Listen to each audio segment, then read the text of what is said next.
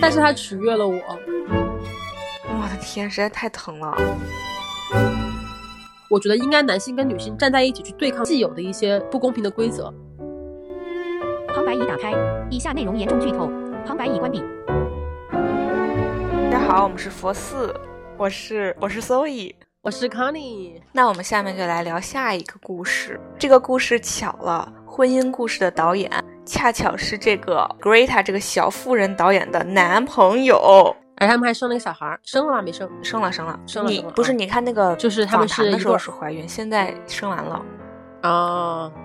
就他们俩，就是，但是我觉得能拍出婚姻故事这样的导演，当然我我不确定，就是 Greta 在这个过程中有有什么影响，还是有没有就是起到什么作用啊？但是我觉得，如果说一个男性导演能够拍出婚姻故事这样的一个洞察真的女性的。呃，就是在婚姻中的一个心理的男性也是非常伟大的，就是他们俩真的是叫什么绝配，对，就很幸运能找到这样的一个男性。他是这个婚姻故事里面这个查理导演的反面。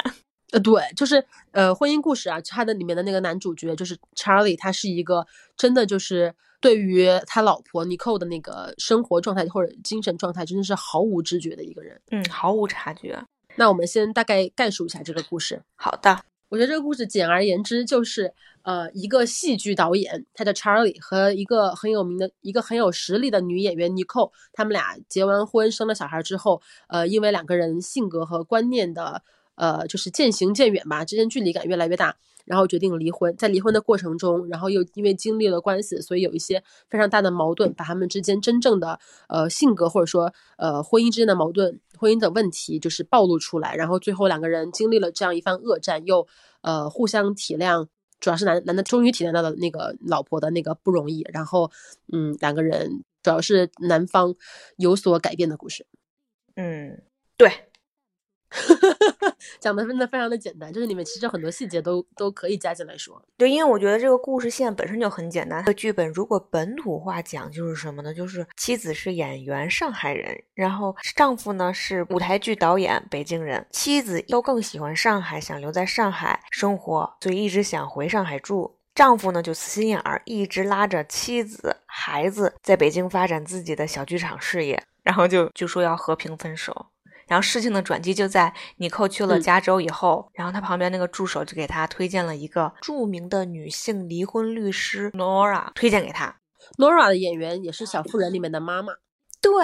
然后就是因为这个 Nora 出现嘛，然后才慢慢的唤醒了尼寇，他知道他在这个家里面的付出，他就回想说他自己赚的每年赚的钱，都全部又投入到了夫丈夫的这个小剧场里面吃。到底是真的值多少？然后他一需要完全的争取回来，然后就发生了比较戏剧化的转变，从本身应该是平和的离婚，到最后 对簿公堂。对，结果我觉得 Nora 是，嗯，是一个，他可能因为自己本身就是一个离婚律师，律师可以这么说吧？我觉得他就是专门去帮女性离婚的女性去争取自己应得的权益，呃，这样的一个专业的律师，所以他就被另外一个离婚。那个女演员推荐给了那个尼寇之后，她也是很快就能跟尼寇去共情，然后很快就能抓住这个事情的中心。因为其实尼寇最一开始，她其实并没有，她甚至都没有发现自己对于这个家，然后对那个 Charlie 她老公 Charlie 的付出到底有多少。她自己都是因为，不管是因为她自己身在其中嘛，还是因为这个社会给她的一种呃成见，或者说给她的这种呃暗示。让他根本都没有意识到自己付出了多少，然后他自己的付出到底价值是什么？对。然后在 Nora 的那种就是帮助下，然后包括 Nora 在，因为 Nora 看待事物的眼光，他解读的方式也跟那个 Nicole 不一样，嗯。所以在那个 Nora 的影响下吧，就是 Nicole 也有一个自己意识的一个觉醒嘛，或者作为一个女性，她开始认识到自己的价值的这样的一个过程。对。那最开始啊，这两个人 Charlie 跟 Nicole 还是。爱情都很美满嘛，因为他俩是一见钟情嘛，对，就是确实是为了爱而结婚。他们俩又是同事同行，一个是导演，一个是演员。他们俩之前也是呃一起创作出的作品也是非常的优秀，然后让这个名不见经传的导演查理一下就是慢慢的成长成了一个获得了托尼奖的这样的一个导演。对，哎，是托尼奖吗？不是，哦，查理获得的这个奖是。麦克阿瑟奖，然后在美国呢也称作是天才奖，是美国文化界的最高奖项。呃，主要就是表彰在这个社会发展中发挥了重要作用的创造性人才，就是让这个导演让查理从一个名不见经传的破烂导演变成了一个知名的大导演。就是获得了奖项认可的一个大导演。然后就是这个过程中，尼寇也是呃付出了很多。一方面，他这也是后来他在跟那个 Nora 就是讲，然后包括跟 Charlie 吵架的时候才慢慢显露出来的。就是他呃为了帮助 Charlie 自己放弃了他当时正当红的演艺事业，然后跟着 Charlie 来到纽约去做舞台艺术嘛。然后当时也是利用自己的名气去为 Charlie 积累了第一批就是观众基础，然后同时照顾儿子也是比 Charlie 要付出更多的心力。呃，就是他其实真的是付出了很多。虽然表面上大家看起来他们是一个神仙家庭，好像两个人是非常平等，彼此付出都是一样的一个关系，但其实只有你，呃，就是在这个这个之中去观察，你才会发现其实根本就不是平等的。对，对，是的，我就觉得这个电影实在是太……我为什么看不下去？我就觉得他已经是普通人眼里面的神仙家庭、完美家庭、平等，因为他们俩属于共同创业嘛。其实这个公司或者说。这个导演，他们都是属于那种，嗯，相互提升，对吧？在大家眼里看，就是尼寇他也是通过这些东西，然后更加表达出他的表演呀，或者是知名度啊。那他这一方面，他的老公导演他的作品也当然是越来越好，这是比较嗯互补的。所以大家看来就是没有任何的不和谐，但结果还居然有这么多不和谐。那你说普通家庭得有多少不和谐？难道这不残忍吗？我真的看不下去这个电影，唉。那太残忍了，太残忍了，是 真的，真的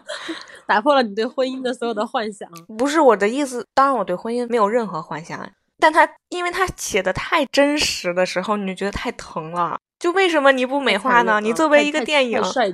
对你作为一个电影，你应该取悦观众的。你这在干什么？我不跟你说，我看完以后我还去看了偶像剧吗？然后我又看了一集，但是他 想见你偶像剧，取悦了我。我的天，实在太疼了。尤其是如果要是观众自己的父母就是成天吵架的话，我觉得看这个父母，嗯，婚姻故事里面的父母吵架真的是很痛苦啊！哎，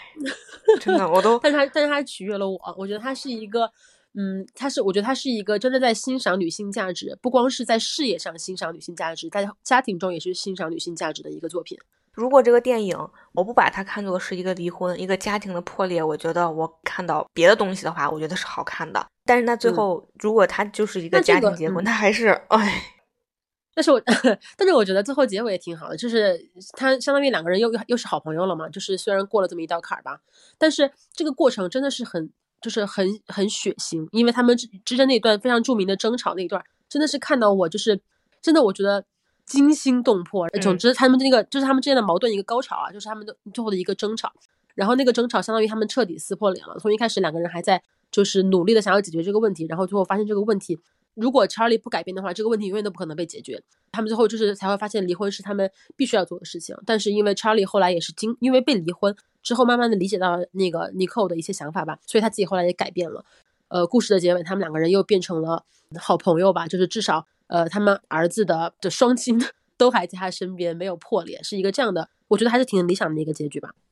嗯，那我们从结完婚之后开始吧，就是就是这个故事，其实它的那个叙事方式也很有意思。最开始是呃，相当于介绍人物个性嘛，但是它是通过双方呃互相。就是去概括对方的性格来介绍对呃彼此的这两个角色的性格的，对，通过但是他们是为什么会去介绍这个角色？因为他们去去了一个婚姻咨询师，当然是查理找的，就是因为尼寇其实就是想离婚嘛，但是查理不愿意离婚，或者说他根本都不相信尼寇要跟他离婚，他就找了一个婚姻咨询师，然后婚姻咨询师也是个男性，所以没有办法对尼寇感同身受，就是很公式化的说你们那你们去写一些赞扬彼此的话吧，然后尼寇就写说呃他很喜欢当爸爸，然后他就是各种优点吧。但是其实也很讽刺的是，他说很喜欢当爸爸，他是一个很好的爸爸。之后后面其实展现出来是他并不是一个合格的爸爸，因为他甚至连他儿子想要什么，他也没有耐心去听。嗯，他听不到。就他是一个这样的一个故事，然后他听不到，他只他只听到自己想要听到的东西。其实这也是我刚刚说为什么尼克最开始没有意识到自己有多大价值，直到最后他才意识到，其实他他其实到底付出了多少，然后查理做的事情有多么过分，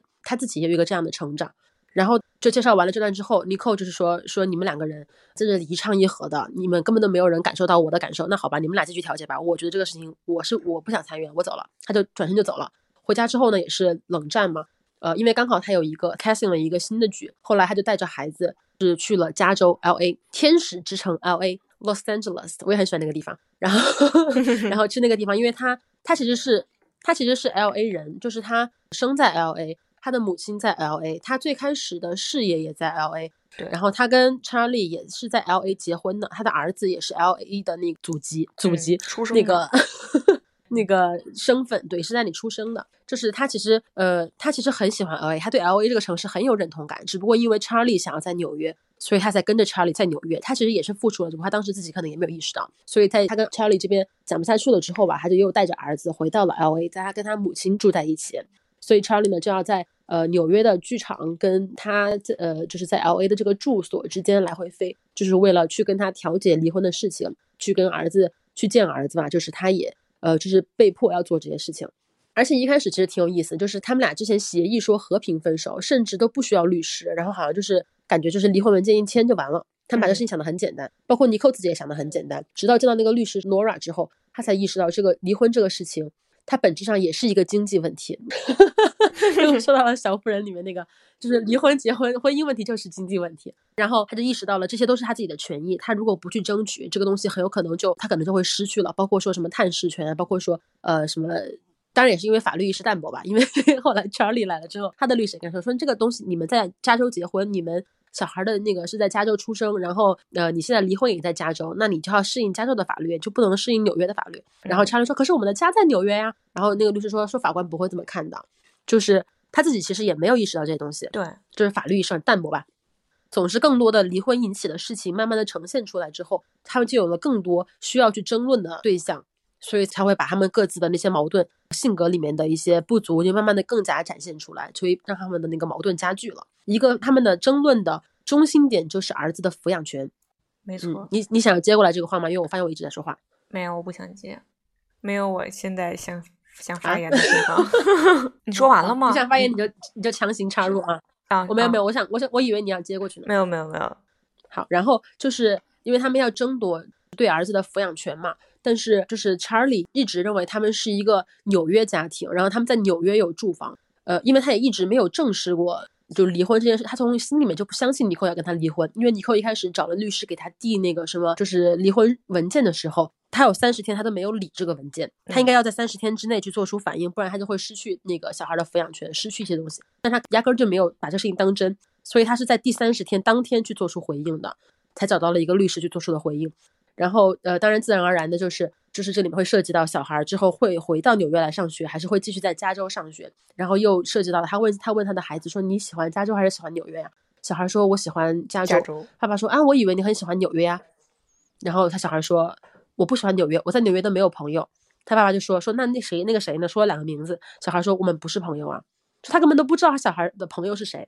他根本就对于他小孩在纽约的学校里面的那种生活状态，他都不知道，他完全不知道。然后回到回过头来，就是包括他在万圣节，就是万圣节也是一个很有意思的一个点，就是两个矛盾都同时爆发在万圣节这个时候，但是两次的处理，因为 Charlie 自己的性格改变也不太一样。第一次万圣节的时候是他们当时在争夺孩子的抚养权的时候，就是 Charlie 就是说跟他孩子说，Henry 说，因为他是一个导那个舞台剧导演嘛，有那种雇的化妆师。他让化妆师给他们做了那个科学怪人的衣服，说说 Harry，我们我们商量好了，今年的万圣节就是我我们俩扮科学怪人。但是其实 Harry 可能根本就不想去办这个东西，可能是因为大人想办。然后到了这个时候，然后他跟尼寇就有一个争论，是因为呃尼寇那边的家庭，他的就是他 Harry 的一些表亲戚小孩儿都是扮的是忍者，所以那个 Harry 就想扮忍者。但是这个其实很正常，因为小孩儿不都是这样三心二意，今天想想这个干这个，明天想干那个嘛，这是很正常。但是因为查理当时很想去争夺小孩的那个抚养权，当然我觉得本质上是他很想去证明自己很很了解 Harry，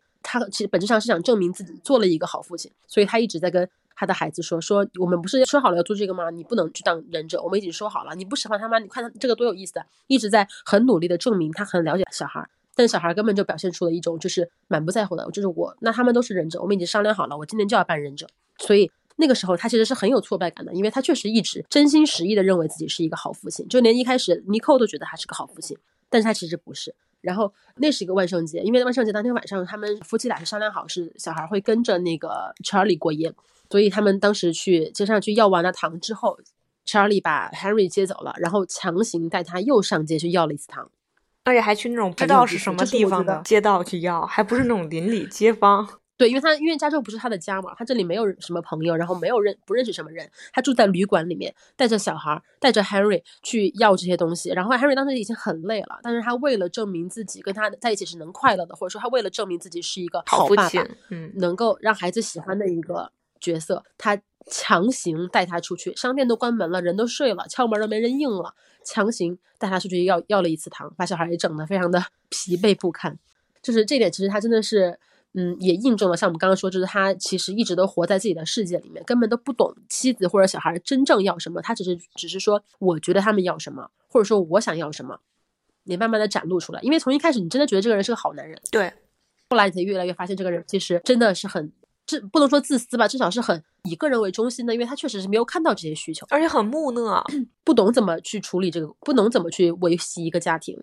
接受不到你给他的任何讯号，就就就刚开始他不是说从你扣的那个信里面就说他是个好父亲，他喜欢扮演一个好父亲。然后这个时候就插的那个画面是说小孩想让他陪他睡觉，然后陪了一会儿，他爸爸就去地上睡了，然后那小孩就跟他去地上睡，然后他又去床上睡了。就其 实一直他在他虽然是做到了陪这个小孩睡觉，但其实小孩真正想要的是两个人贴在一起睡，有这种安全感，但他爸就接受不了。感觉不到就要分开睡，觉得我和你在一个屋子里睡就已经算是陪你了。但那个时候我看那个画面的时候，我没有什么感觉。就直到他第一次带这个小孩去万圣节的时候，我才感觉到，就是他是在扮演一个父亲，他但是是他认为的好父亲，就是他孩子跟他说什么他都听不见。扮演一个好父亲，对他就是在扮演一个好父亲。后来吵架的时候说你根本就没有做好作为一个父亲的准备，就是我觉得就是在说这个，他只是在扮演，他根本就不知道倾听对于孩子的重要性。或者对于家人的重要性，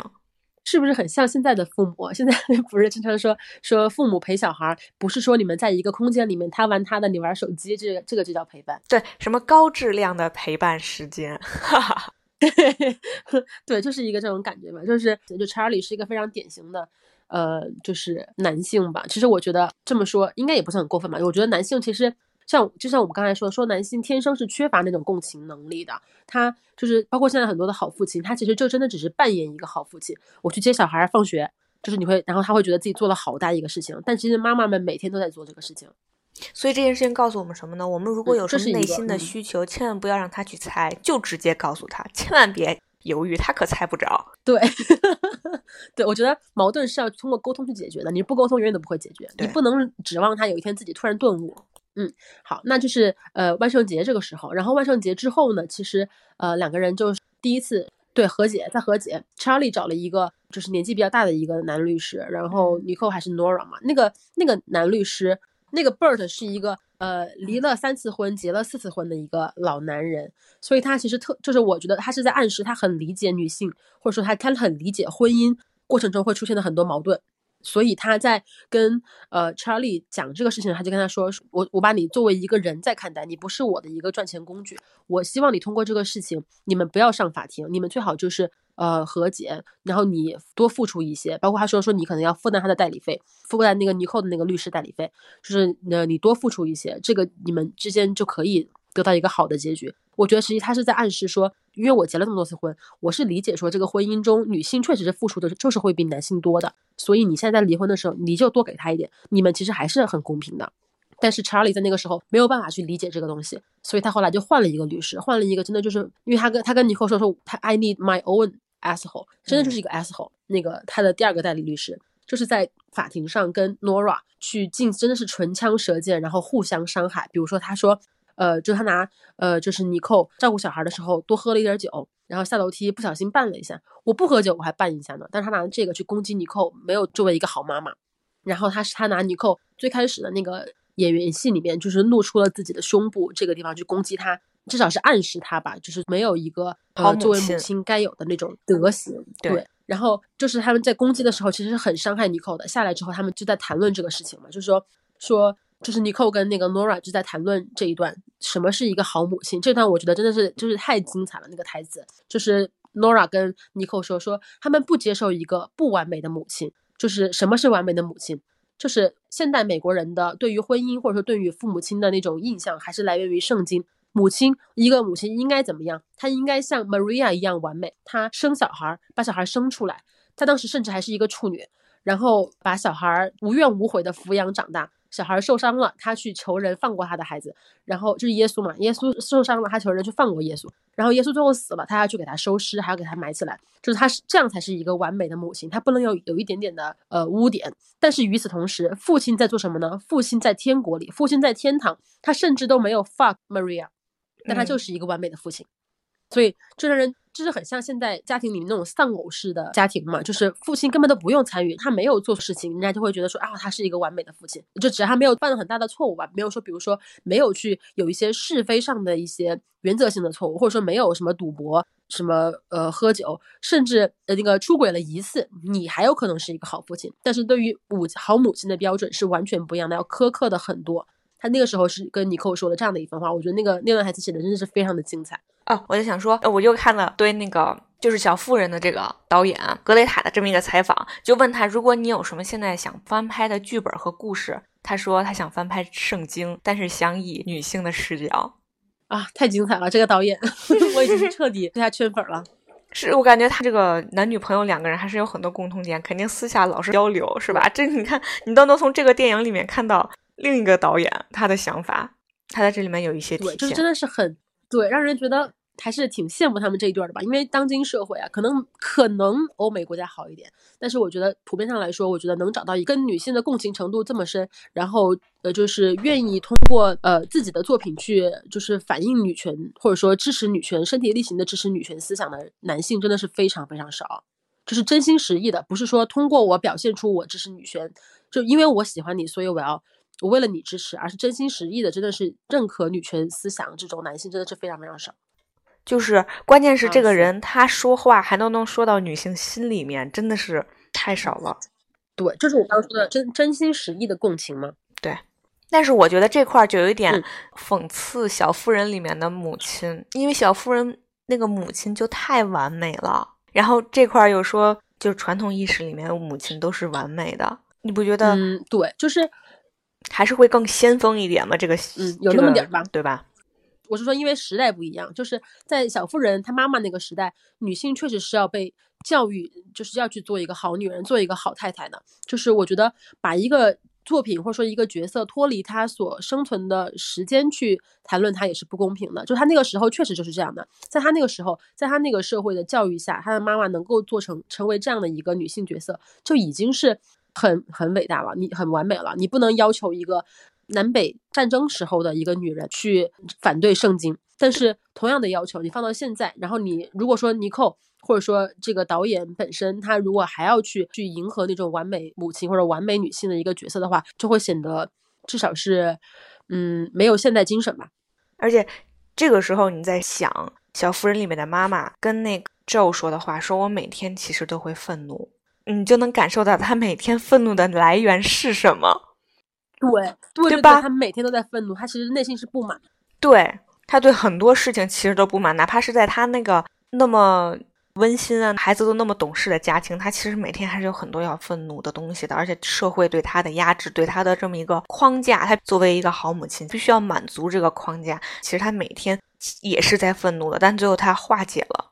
对，就是他，他也说自己好几次都是在爆发的边缘。就问他的妈妈说：“说你有一次跟 On March 吵完架之后，自己出去就是深呼吸了好长时间。那次你是在生气吗？”他妈妈说：“是的，那次就是我就是在生气，只不过我尝试去处理它。但是这样的一个小的那个情节是也能暗示说他妈妈呃生活中也有很多这样的时刻，也有很多这样真的是就是精神崩溃的边缘，但是他都呃为了做一个好妈妈，或者说为了成为一个大家眼中呃一个好的女人吧，他还是去尽力的去克制这种情绪化的瞬间。”而且就是这句话的点，我之前都没有，就我看了两个，一个电视剧，一个这个小妇人，都没有 get 到。就是采访他的时候，他才说的。然后那个，然后那个主持人还说，作为一个年轻人，像我一样的年轻人，我可能都没有抓住这个点。我就想说，哎，真的是，可能咱们还年轻，抓不住女性母亲每天都愤怒，这是一个被忽视的点。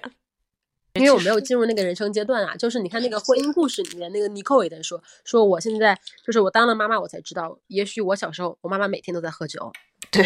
对，就是每天都把她气的不行。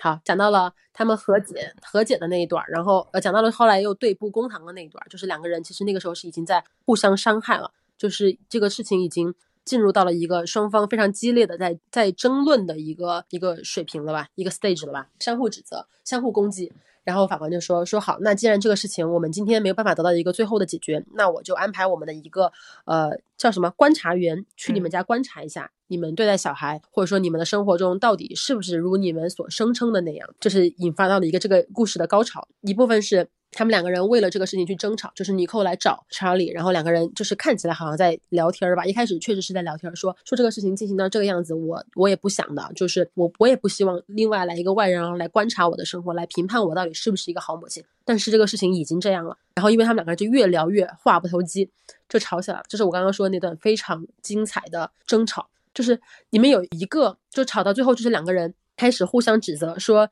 呃尼寇说。什么？你让我感觉到越来越渺小，然后你根本都不在乎我的感受，你都是你想要你想要的，然后你还出了轨。然后 Charlie 说了这样的一句话，那个 Charlie 说：“说我当时二十几岁，功成名就，拿了什么奖，是一个非常知名导演。我才二十几，我可以去跟所有人做爱，跟所有人上床，但是我我没有，为了你，我没有去跟那些人上床。我难道我付出的还不够多吗？”然后那一个瞬间就让我觉得，Hello，这个人。是不是脑子有点问题？就是你为什么会用会？就是你觉得这个就是一种牺牲吗？那难道尼寇去跟别人上床了吗？他难道就不是一种牺牲吗？然后周围这个地方就会让人非常明显的意识到，就是这个男性他虽然一直在尝试表现的他好像很理解尼寇，很理解小孩，一直尝试着在参与这个婚姻，在参与这个家庭，但是其实他嗯一直都觉得哦，我的这个参与参与程度已经够了，我已经付出了很多了，但其实没有。就是连不出轨，他都觉得是一个非常伟大的付出。不过，这个社会对于成功男士，如果能做成这一步的话，就已经定义他是个好男人了，对不对？我觉得这个社会对这个社会对对妻子呃不对妻对丈夫和爸爸的要求真的是太低了。怎么就这么低？对，就是就就回到我们刚刚说的嘛，就说那个 Nora 说的，说这个社会可以接受不完美的爸爸，但是他绝对不能接受不完美的母亲。就是其实这个社会对于男女，不管他是什么角色，他的要求都是完全不一样的，甚至是差别很大的。又让我想到了高考男女的分数线都他妈的不一样，真的，这是不对呀？你不知道吗？有些专业男的要求比女的要求要很低，要低很多。这是公开的吗？这是公开的。之前还在微博上，去年吧，好像是，反正掀起了，就是大大家都一片哗然，就是之前也确实没有人去意识到，或者说没有人意识到这是不对的。突然一下看到了，就是好还是哎是哪儿啊？我给忘了，是还是挺有名的学校，是吗？还是哪儿？我的天，反正特别有名的一个学校，男生的录取分数线比女性低二十多分。去，我跟你讲，我之前看一个英英文的，他就说日本的一个医科大学就是把女性的分数提高的特别高，然后。理直气壮的、公然的这样子招生，然后记者就问他说：“你为什么可以这样子做？”他就说：“因为他医学院需要八年，你学完了以后，你女性大概率是去结婚，那我们的教学资源不就浪费了？所以我们招更多的男性，这样子的话分数就是女性更高，男性更低。”我还以我还当时我还想我说哎呀中国就没这事儿我的天呐 这在干什么这帮人？怎么会没有这事儿我的天啊？我跟你说什么中日韩三国手拉手就是谁先平权谁是狗。哎我跟你讲我前两天还在想一个问题就是我们独生子我们这代不都基本上是独生子吗？我感觉就是这个现象已经减减少了一些对于女性的歧视所所以说是大概率的支持了女性的崛起因为你们家只有你一个孩子嘛那你是女性那。肯定也所有的资源都给你嘛？我还在想是不是就是我们是我们还算是幸运的，因为我们是家里只有一个孩子。如果家里真的有两三个，那我是一个女的，然后我哥哥是个儿子，那肯定家里房子和车或者是教育资源都首先供着他，对吧？因为毕竟是有限的这些东西，他要分的话，肯定不可能是平分，因为这个社会对于。男的娶妻肯定是需要车子有房子的，但女的只需要嫁给一个有房子有车子的男的就可以了。我还想想这个问题，哇！你今天跟我讲完这个，哇！我的天呐，是不是叫什么心智认知冲击？对啊，而且我自认为就是中国在女权这方面走的已经挺往前的了，比日韩都往前一点。我的天，其实都差不多。哎，别别别这么说，很多人都这么想，很多人都这么想，但是真的是一样的，就是他因为因为你知道中日韩它的文化都是儒家文，儒家文化它就是宣扬就是子以父为纲，妻以夫为纲，然后臣与君为纲，它就是宣扬这样的一个就是呃所谓的社会角色的，它的核心就是这样的。你想要改变这个根深蒂固的传统文化，就就这么十几年二十年是不可能的。唉，好吧。说到就是我们这一代啊，就是嗯我我想偏个楼，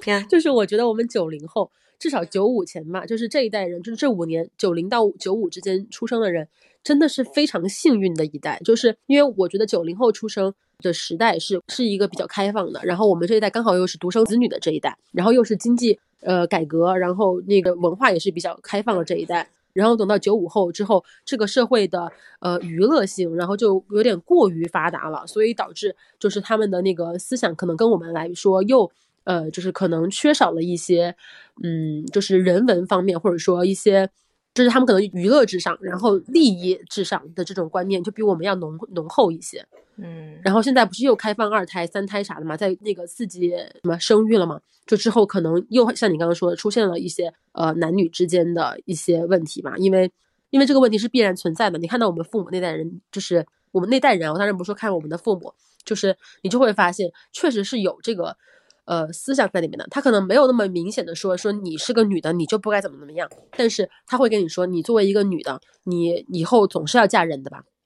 嗯就是可能表现的程度不一样，但是他这个思想一定还是存在的，因为他们确实就是这样的一代人。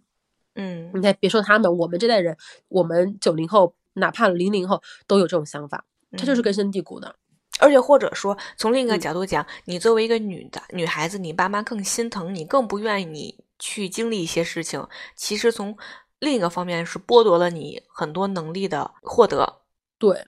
所以说女权就是平权嘛。对，就比如说像我，我觉得我已经嗯就是我爸超级疼我了，但因为我爸特别害怕我开车，所以导致我到现在开车还开不利索。我在我在美国，就是你说到这也是，就是对女性的歧视，你知道吗？嗯，而且你知道我在美国是在农村上学，就不像你在城市有很多交通工具，我都愣没有让我学车，你知道吗？我觉得太搞笑了。后来还是我自己找我的朋友学的，然后学会自己考的驾照。嗯，后来我学会了开车，也在我毕业的时候，我就租了一辆车，带着我爸可劲儿的转，让他让他感受一下我开车到底靠不靠谱。我有时候想到这个，我还在是挺不还不让你生气的。搬出去吗？但这这赖我，这赖我经济能力没有赶 上这么大的。女儿，唉，行吧，就是呃，这这个社会就是这样。然后呃，就是对于男女之间的要求确实就是不一样，这个也是本质上也是对女性能力的一种歧视吧。总之，嗯这个是、这个故事啊，发展到了这个底时候，他们就是互相在指责。然后，呃，就是彼此都把内心一些非常真实的想法都说出来了。然后这个时候，我们才看到了 Charlie 这个角色他的全貌，就是他，他其实只是假装去做一个好父亲、好家人、好丈夫，他不是假装是做的是自己想象中的好。他只是自以为他做到了好父亲，所以他才那么不能理解为什么别人觉得他不是个好父亲。对，就是他，就是我觉得说，我觉得本质上也是一种男性的自大吧，因为他从来这个社会对他的要求就是很低。但是也是因为他，他也是因为他的爸爸没有尽到一个父亲的职责，所以他可能也不知道如何做个好父亲。对对对他他跟他的爸爸比，他已经已经是算很好父亲，但其实还远远不够。嗯，是对一个人一个角色的性格或者一个人的那个性格和观念嘛，其实一方面是整个社会对他的影响，一方面也是原生家庭的呃一些呃遗传，然后包括自己的个人努力吧，都是分不开的。对啊，而且嗯我就是想说，他们吵架的时候，然后尼克跟他说：“你和你爸爸一模一样。”他不就一下就火了吗？那个火就歘就上来了，说：“你说什么？你能你怎么能敢这么说？我和他一点都不一样。”就火了。然后他说你跟你妈也一样，然后从这点开始，他们就在互相攻击了，然后说了一些就是非常伤人的话，就是这个话的目的不是为了争论这个问题，而是为了伤害对方。对，我就说这个吵架大家都应该有过，就是吵着吵着上头了，就开始胡说 瞎说，就捡那个最伤害人的说。嗯对，就是为了骂你，不是为了跟你争论。对，当然，他们进行到最后也是以查理对，就是意识到了自己是在伤害对方，然后跪在地上痛哭流涕，后悔不迭结束。而且我觉得这部剧那个女主的妈妈也很奇怪，她怎么那么喜欢女儿的前夫们呢？或者是在任丈夫，都超级喜欢，都是那种就是她在 flirting，你知道吗？不是那种。以这不就是这不就是丈母娘看女婿越看越喜欢吗？那也，我觉得他们都就差亲嘴儿了那种感觉。就丈母娘看到她是那种小女孩儿的那种嗯感觉，不是长辈看到一这个这个我也没有想的太清楚，可就是能是她的性格吧。对，可能很奇怪，可能跟她嫁给一个 gay 丈夫有关系。那就不知道对有他他 反正就很奇怪，很搞笑，他的母亲。嗯，不知道，反正就是这样的一个角色，对，挺好笑的。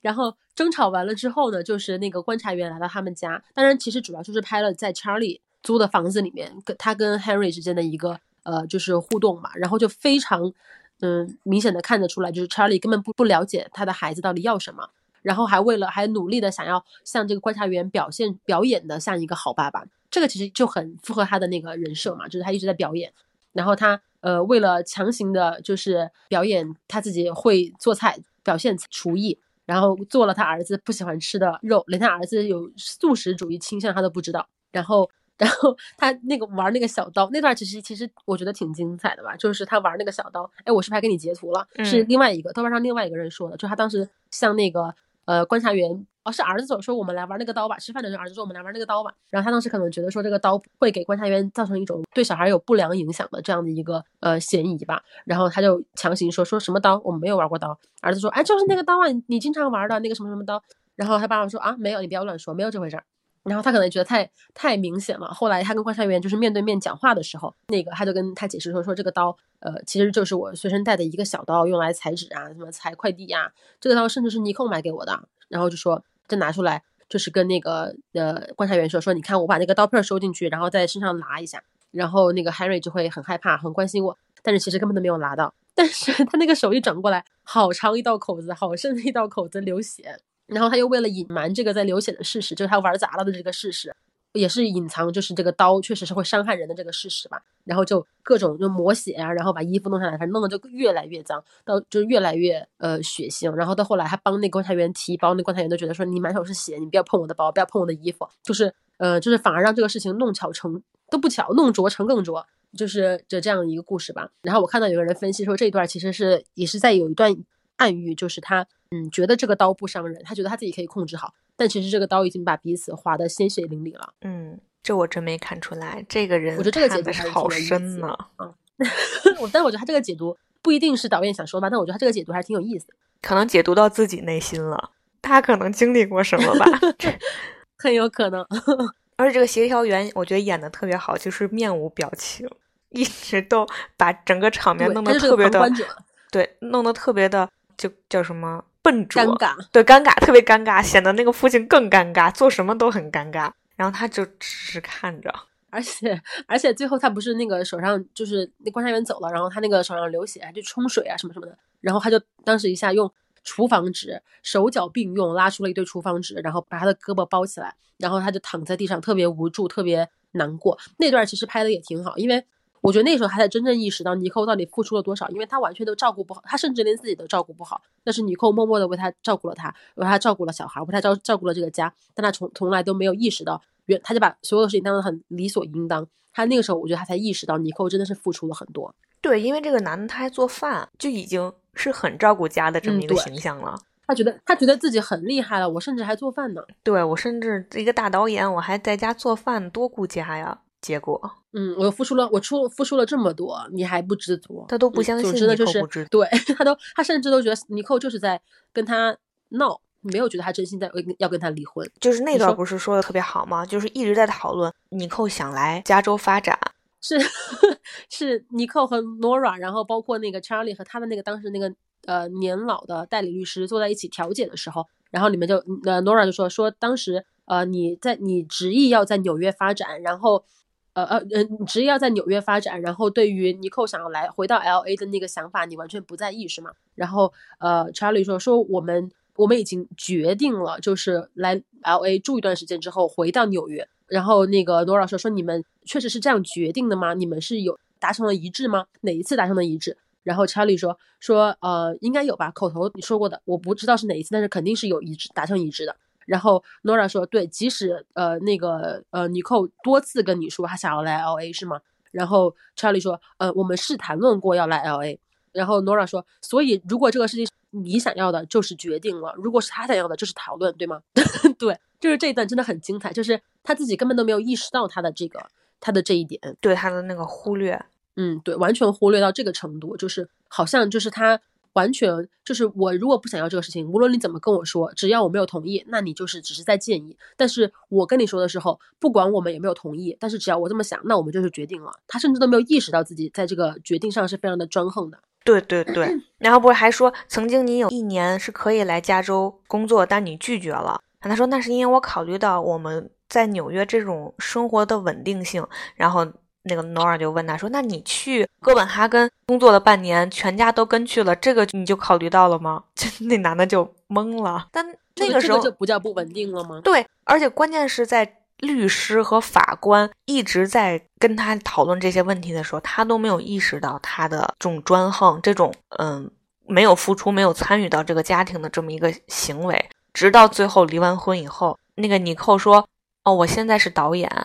而且就是我讲了，他才真正意识到他曾经的老婆想要的是什么，他没有给到他，对吧？就那一瞬间，对，就是，嗯，我觉得就是，嗯，所以我就说他后来也成长了嘛。包括故事的结尾，就是 Nora 帮尼寇争取到了就是五十五呃四十五开的一个那个呃小孩的抚养权，然后包括呃就是让小孩让他的孩子可以在 L A 继续生活，然后最后那个。呃，Charlie 也是找到找到了一个在 L A 这边一个大学去当教授的一个机会，然后他也就 move 到了 L A。就是我觉得那个时候他是呃，一直到故事的最后，他们已经经历了这一地鸡毛，然后彼此伤害，然后之后才他才开始了解到了他自己原来从来没有去在乎过尼寇的想法，然后现在他才慢慢的开始尝试去就是去呃考虑他的感受，但是其实已经太晚了。尼寇有了新的生活，有了新的男朋友，有了新的男朋友，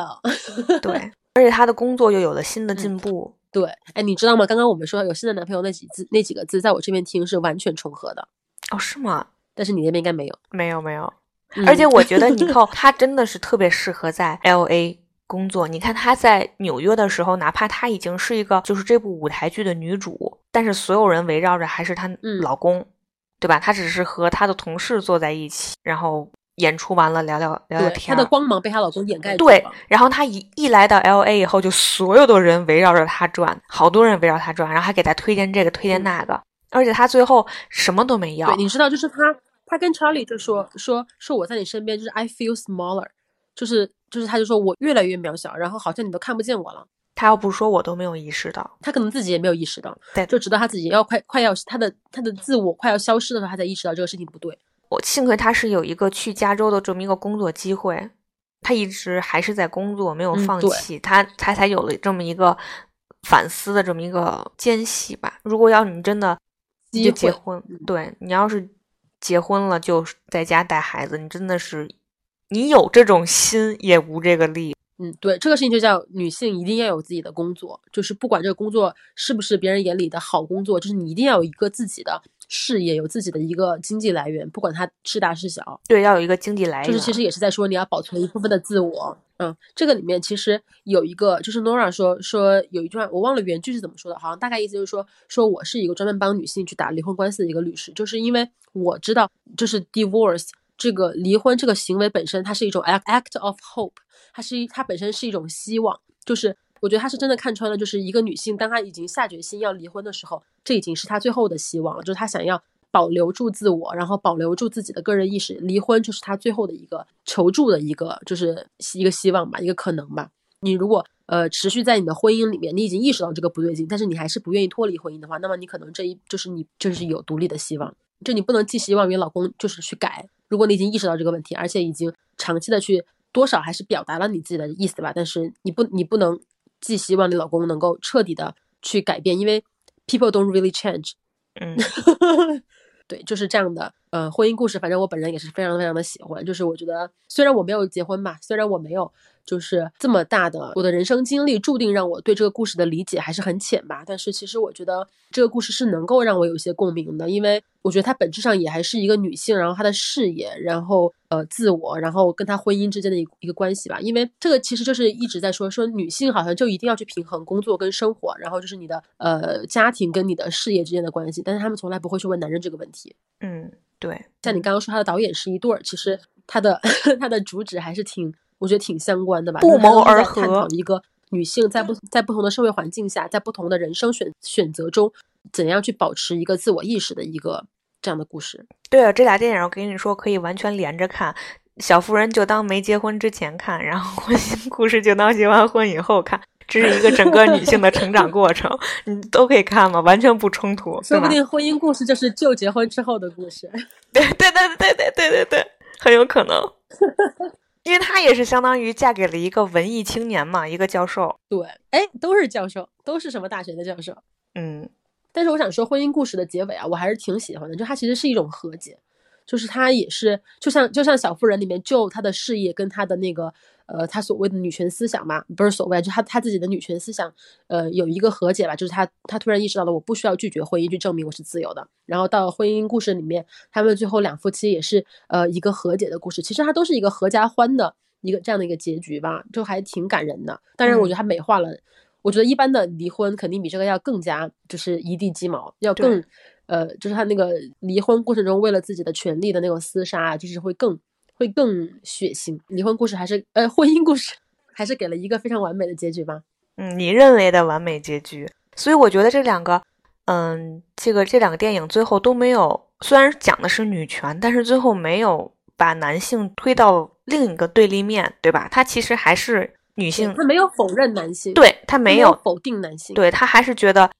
虽然有女权主义，但是男性是可以参与其中，并不是把男性排斥到外面的，对吧？所以千万不要仇视，这个就是我很感动的一点，从来都没有，就是我不想把男女就是放在一个对立面上，但是事实是很多时候，因为主要是因为男性难很难跟你共情，所以就很容易造成对立。就是我我在跟别人讨论的时候，但我自以为啊，就是我尤其是在讨论女权那个问题的时候，我已经尽可能的就是去采用就是比较就是不是很 personal 的那种说法，就是我还是把它也不能说温和吧，就是至少我不是在攻击你这个个人，就是我会把它拉到一个。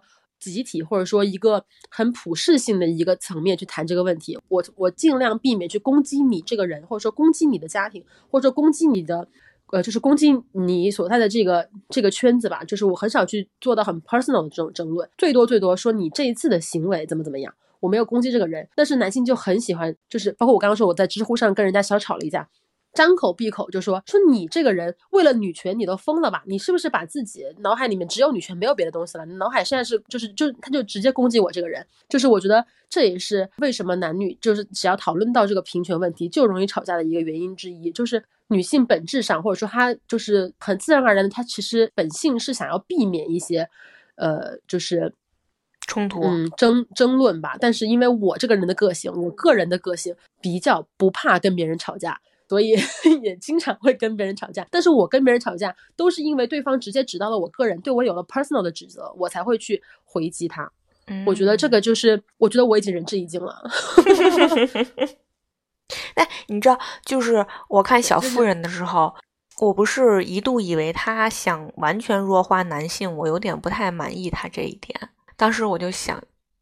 呃，因为父亲对一个女孩子，我觉得还是有很大影响力的。你就算再女权，你完全不能抹除一个父亲对于女孩子的影响。当时我就觉得他就是把父亲给抹了，我觉得不开心。然后就想，其实在我大学呃考大学的时候，我请了一个家教，那个家教是个男的，他就跟我说，他说我是学生物的，北大学生物的。他说我觉得男性和女性本质上没有任何区别，绝对不存在，嗯，男的就一定比女生考得高。没有没有任何，除了生理期那几天可能女生的体力跟不上以外，没有任何的区别。很多情况下，女的都是女的都是全班前几名，对吧？这个比例还是多高啊！我就觉得，可能他给了我一些女权意识的启发吧。还是个男性，所以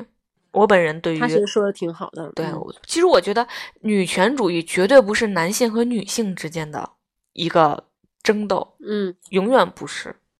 对，我觉得永远不是两性之间的一个矛盾，而是我觉得应该男性跟女性站在一起去对抗这个社会的，就是既有的一些不公平的规则。对，或者是更加的互相了解，